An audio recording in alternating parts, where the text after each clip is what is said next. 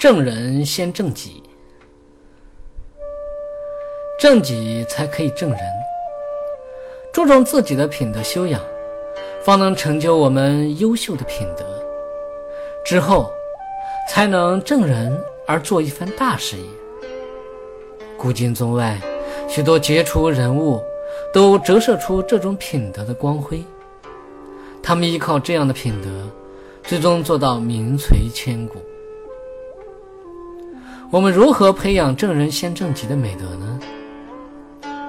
每当别人做了好事，我们对他进行勉励赞扬；别人做了坏事，对他进行规谏劝告。这当然是好事。不过这些都是属于对外的做法。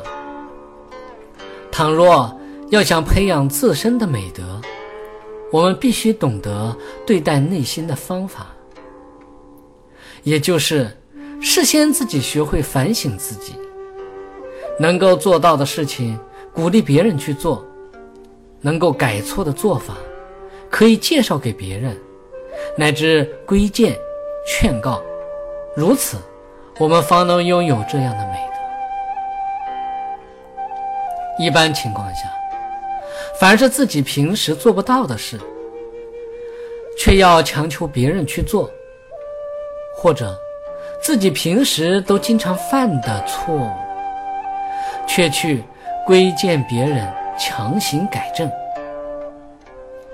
非但对方不会真心听取，反倒要被别人鄙薄，可能认为我们居心叵测，结果。不一定如自己的意。此时不是不请求别人去做，或者不请求别人改正错误，而是要自己首先能够做到。请求别人，方能以身作则，以理服人，否则效果不一定很理想。这就好比自己当领导，有被人称颂的地方。才可以用自己能够做到的正确方法教诲别人，自己处理事情非常到位，卓有成效，才可以用自己处事的方法来教诲别人。自己的才学被人所承认，才可以用自己掌握的要领来教诲别人。自己品性德行被人尊重，才可以用自己的言行来教诲别人。自己能发家致富，才可以用治家之法教诲别人；自己能与人和睦相处，才能用自己立身处世的行为来教诲别人；自己能修行好，才能用修行教诲别人。